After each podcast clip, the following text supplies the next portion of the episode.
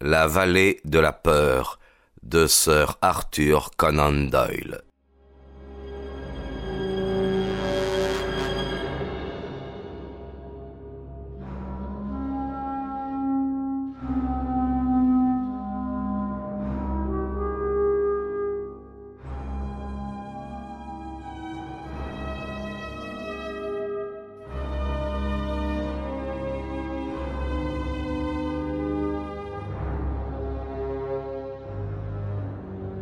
Voilà. Je suis parti du fait que M. Douglas avait paru contrarié la veille du crime à son retour de Tunbridge Wells. C'était donc à Tunbridge Wells qu'il avait eu la révélation d'un danger quelconque. Par conséquent, si quelqu'un était venu à bicyclette, il était vraisemblablement parti de Tunbridge Wells. Nous avons emmené la bicyclette et nous l'avons montrée dans tous les hôtels. Tout de suite, le directeur de l'Aigle commercial l'a identifié comme appartenant à un soi-disant Hargrave qui avait loué une chambre depuis deux jours. Ce Hargrave n'avait pour tout bagage, monsieur, que sa bicyclette et une petite valise. Il s'était fait inscrire comme venant de Londres, sans préciser davantage son adresse. La valise est une valise de Londres, son contenu est anglais, mais l'homme lui-même est incontestablement un Américain. Eh, eh, eh, eh, fit joyeusement Holmes.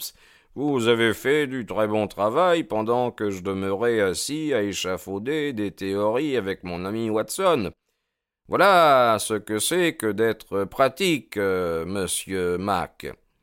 Eh oui, vous l'avez dit, monsieur, répondit l'inspecteur avec une satisfaction évidente. Mais cette découverte peut cadrer avec votre théorie, dis-je à Holmes. Oui ou non, mais écoutons la fin. Dites-moi, monsieur Mac, n'avez-vous rien trouvé qui permettrait d'identifier cet homme? Si peu de choses que de toute évidence il prenait grand soin à conserver l'incognito. Ni papier, ni lettres, ni marque sur les vêtements, monsieur. Sur sa table, il y avait une carte de la région, il a quitté son hôtel hier matin après le petit déjeuner. Il a enfourché sa bicyclette et on n'a plus entendu parler de lui. Voilà justement ce qui me tracasse, monsieur Holmes, intervint White Mason. Puisque ce type ne voulait pas attirer l'attention, il aurait dû revenir et rester à l'hôtel comme un touriste inoffensif. Il n'est pas sans savoir que le directeur de l'hôtel va signaler sa disparition à la police, et que celle-ci établira un rapprochement entre sa disparition et le crime. Sans doute, oui. Jusqu'ici, en tout cas, il n'a qu'à se louer de son astuce puisqu'il n'a pas été arrêté. Mais son signalement, le possédez-vous? MacDonald se reporta à son carnet.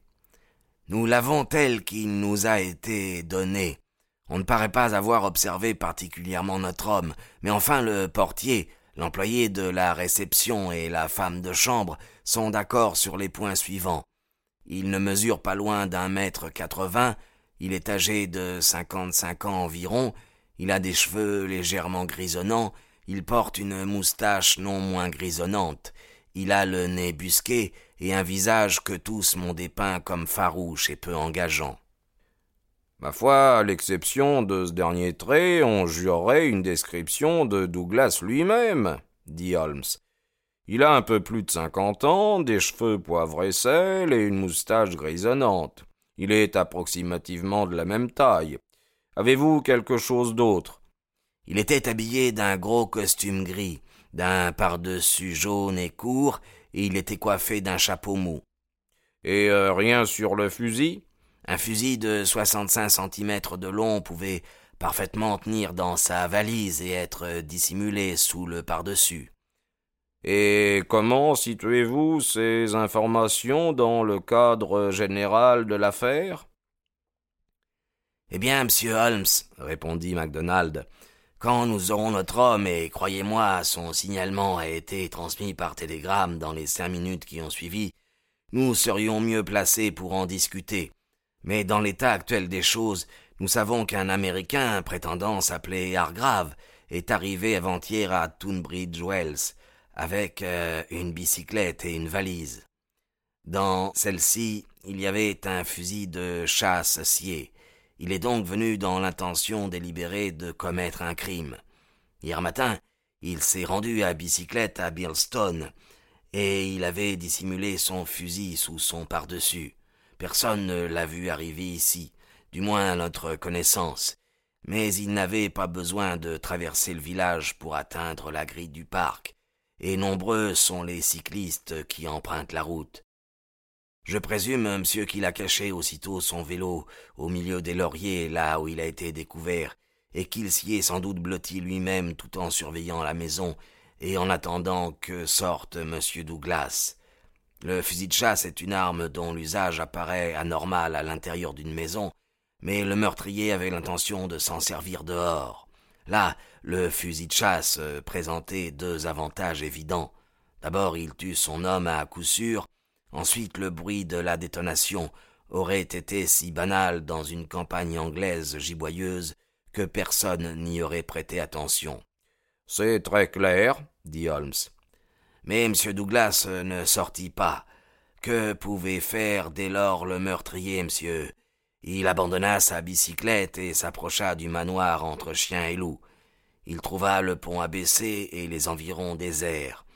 Il courut son risque en ayant sans doute préparé une excuse pour le cas où il rencontrerait quelqu'un. Il ne rencontra personne. Il se glissa dans la pièce la plus proche et se cacha derrière le rideau, monsieur. De là, il put voir le pont-levis se relever, et il comprit qu'il lui faudrait traverser la douve pour s'échapper. Il attendit jusqu'à onze heures et quart. À cette heure, M. Douglas, faisant sa ronde habituelle, pénétra dans le bureau. Il le toit et s'enfuit. Il savait que sa bicyclette pourrait être reconnue par les gens de l'hôtel. Voilà. Voilà pourquoi il l'abandonna et se rendit par un autre moyen de locomotion à Londres ou dans toute autre cachette. Qu'en pensez-vous, monsieur Holmes? Eh bien, monsieur Mac, c'est très bien, très clair pour l'instant. Moi, je crois que le crime a été commis une demi-heure plus tôt qu'on ne nous l'a dit. Que madame Douglas et monsieur Barker s'entendent tous les deux pour cacher quelque chose, qu'ils ont aidé le meurtrier à s'enfuir, ou du moins qu'ils sont entrés dans le bureau avant qu'il se soit enfui, qu'ils ont fabriqué l'indice permettant de croire qu'il s'est sauvé par la fenêtre, que selon toute vraisemblance ils l'ont laissé partir en abaissant le pont-levis. Voilà comment je lis la première moitié. Les deux détectives hochèrent la tête. Si votre version est exacte, monsieur Holmes, dit l'inspecteur MacDonald, nous ne faisons que changer de mystère. Et par certains côtés, nous heurter un mystère plus indéchiffrable encore, ajouta White Mason. Madame Douglas n'est jamais allée en Amérique. Quelle relation possible aurait-elle avec un assassin américain? Relation assez forte pour l'inciter à le protéger. J'admets toutes les difficultés qui se présentent, dit Holmes. Je me propose de procéder ce soir à une petite enquête de mon cru, et il n'est pas impossible qu'elle contribue à la cause commune. Pouvons-nous vous aider, monsieur Holmes? Non, non, l'obscurité et le parapluie du docteur Watson. Euh, mes besoins sont modestes, et Hams, le fidèle Hams, me fera bien une petite concession. Toutes mes pensées convergent invariablement sur le même problème de base, pourquoi un athlète euh, développe-t-il ses muscles avec un instrument aussi anormal qu'un seul et unique haltère? Il était tard lorsque Holmes rentra de son excursion solitaire. Nous couchions dans une chambre à deux lits. C'était le maximum qu'avait pu faire pour nous une petite auberge de campagne. J'étais déjà endormi quand il arriva. Alors, Holmes, murmurai-je, avez-vous découvert quelque chose? Il se tenait près de moi sans parler, une bougie à la main. Il se pencha pour me chuchoter à l'oreille.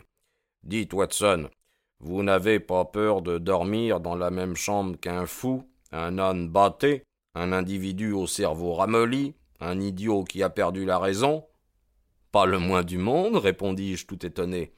Eh bien, c'est heureux, soupira-t-il. Et sans un mot de plus, il se coula entre les draps.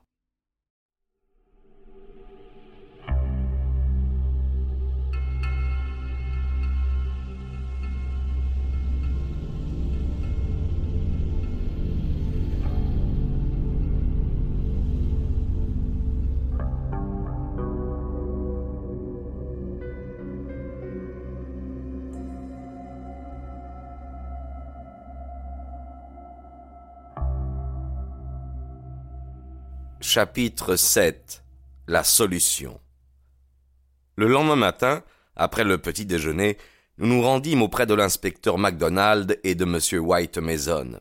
Ils étaient réunis dans la salle du commissariat de police local. Sur la table derrière laquelle ils étaient assis, des lettres et des télégrammes soigneusement classés s'empilaient. Toujours sur la trace du cycliste insaisissable leur demanda gaiement Holmes. Quelles sont les dernières nouvelles de ce coquin?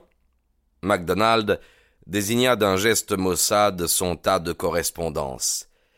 Il est simultanément signalé à Leicester, Nottingham, Southampton, Derby, East Ham, Richmond et dans quatorze autres lieux. Dans trois endroits, East Ham, Leicester et Liverpool, il est arrêté. Le pays semble regorger de fugitifs à part dessus jaune. Mes pauvres amis, s'exclama Holmes d'une voix empreinte de la plus cordiale sympathie.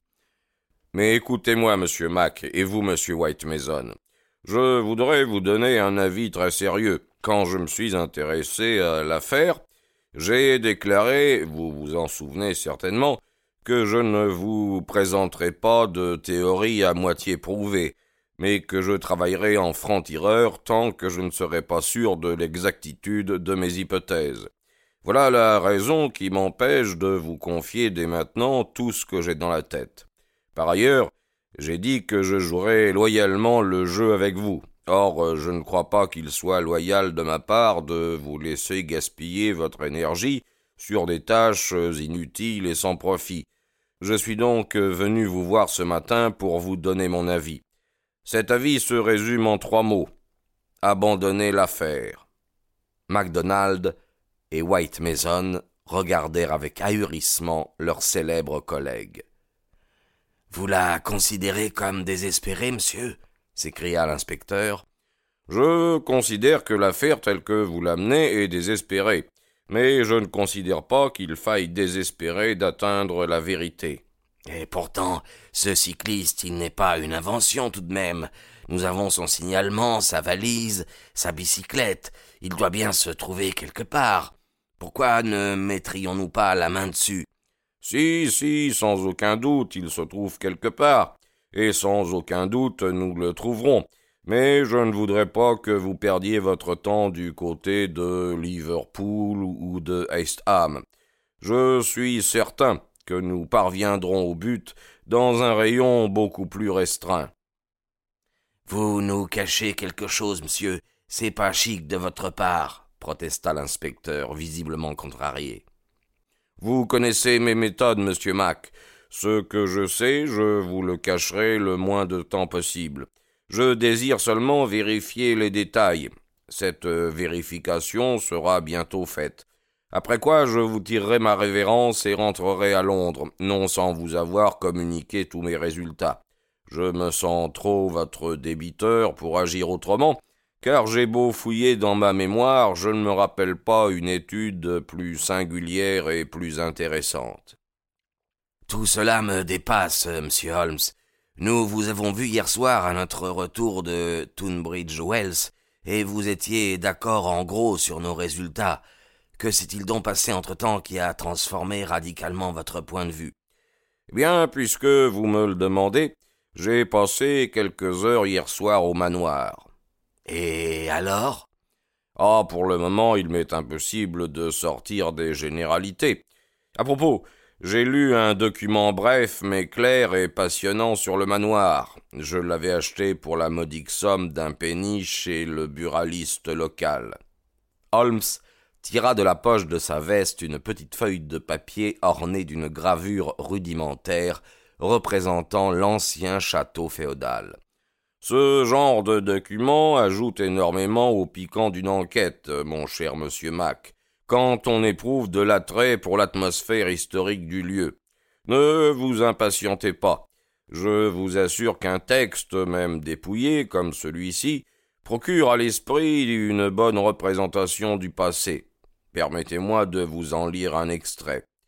Érigé dans la cinquième année du règne de Jacques II, Construit sur l'emplacement d'un château beaucoup plus ancien, le manoir de Birlstone offre l'une des plus belles images intactes d'une résidence à Douve de l'époque des Jacques.